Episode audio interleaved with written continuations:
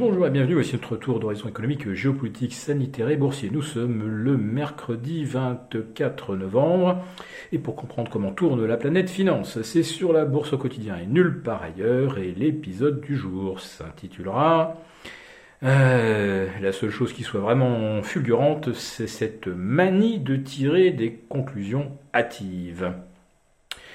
On va commencer quand même euh, par euh, les errements euh, des places européennes en ce mercredi.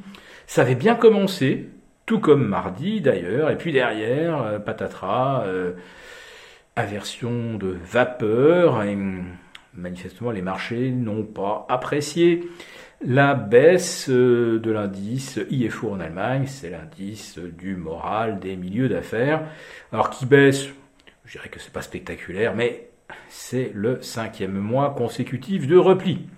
Alors, les mois précédents, on a invoqué surtout euh, les, problèmes d'approvisionnement, vous savez, euh, ces questions de supply chain et euh, de pénurie de pièces qui empêchent l'économie allemande de rugir à un rythme optimal, eh bien, euh, cette fois-ci, les commentateurs ajoutent le, risque sanitaire avec cette pandémie qui repart de façon fulgurante et qui contraint euh, les personnels politiques à prendre des mesures de sécurité, de confinement. Tout ça ne peut évidemment que contribuer à ralentir l'économie. Alors quand on parle de reprise fulgurante de la pandémie, de quoi parle-t-on?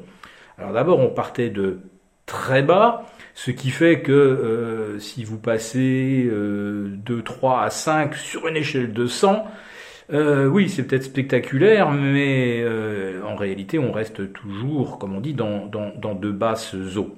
Mais surtout, en France, par exemple, la profusion des nouveaux cas eh bien, euh, cela résulte de la multiplication par 8, oui, par 8, des tests réalisés dans les écoles, sachant que 6000 classes ont déjà été fermées, donc rien de plus facile que d'aller tester toutes les autres classes, et évidemment avec des tests euh, avec des niveaux de sensibilité extrêmement élevés, on va forcément retrouver euh, beaucoup plus d'enfants positifs, puisque je le répète, on a multiplié les tests par 8, alors qu'en fait, euh, le nombre de cas n'a été multiplié que par 1,5. Et quand on parle de cas, il ne s'agit pas d'enfants malades qui vont devoir rester euh, alités, qui vont devoir euh, faire appel à un, médecin et encore moins terminer en réa. Alors d'ailleurs, les réa, certes, ça progresse, mais si vous regardez, non pas 2020, mais si vous regardez 2017, 2018, 2019, où il n'y avait pas de Covid, euh, le nombre de progression, enfin le rythme de progression des admissions en réa était exactement le même que cette année. Il ne se passe rien de particulier. Preuve que le vaccin marche sur les personnes fragiles et on ne peut que s'en réjouir.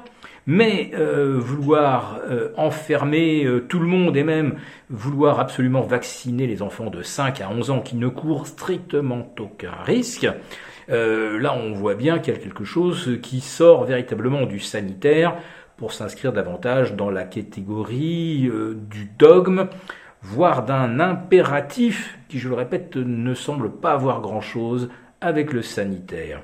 Donc, pour l'instant, nos urgences ne sont pas saturées, et sachant qu'elles manquent beaucoup de personnel, il y a 15 à 20% de moins de soignants par rapport à l'année dernière, ce qui est quand même extraordinaire quand on nous dit qu'on s'attendait à une cinquième vague et que se passe-t-il? Eh bien, euh, les capacités d'accueil ont été fortement euh, réduites.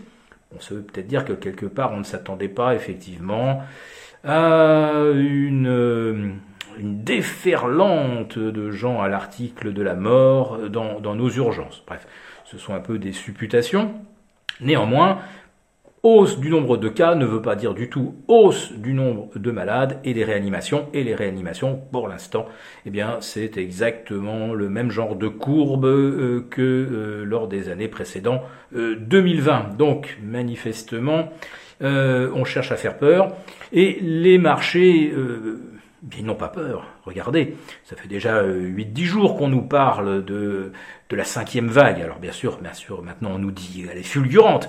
Enfin, euh, la consolidation des marchés, elle, elle est loin d'être fulgurante. On va dire que là, il y a beaucoup plus de sang-froid de la part des marchés euh, qu'il y a d'épithètes spectaculaires dans les discours des politiques. Ça ne veut pas dire que les marchés ne vont pas finir par consolider, mais ça ne sera peut-être pas à cause de la pandémie. Tout d'abord, euh, euh, donc il y a cette histoire de baisse de morale euh, des ménages, enfin des milieux d'affaires en Allemagne, baisse du moral des ménages aux États-Unis, qui est également qui s'inscrit dans, la durée. Et puis on a la révision du PIB américain. Rappelez-vous, on est tombé de, de 6 à 2. Eh bien, c'est révisé à la hausse à 2,10. Et puis les chiffres du chômage aux États-Unis, eh bien voilà, euh, on vient de repasser sous la barre des 200 000. On n'est pas très loin du plein emploi. Et là, il va falloir se poser la question si, avec ce plein emploi qui se profile, on ne va pas finalement avoir euh, un début de spirale prix-salaire. Et c'est surtout de cette perspective d'inflation qui s'inscrit dans la durée que les marchés devraient avoir peur. Et euh, pour l'instant, donc, ils ne le manifestent pas et en tout cas, que ce soit le S&P, le Nasdaq, la tendance haussière est toujours vivante. Euh, sachant qu'aux États-Unis, euh, aujourd'hui, euh, orchestrer des confinements, c'est beaucoup plus compliqué politiquement, c'est même interdit dans plusieurs États, comme par exemple la Floride. Voilà, donc pour l'instant, les marchés tiennent, la tendance haussière est toujours d'actualité, mais les raisons de consolider, elles, ne manquent pas.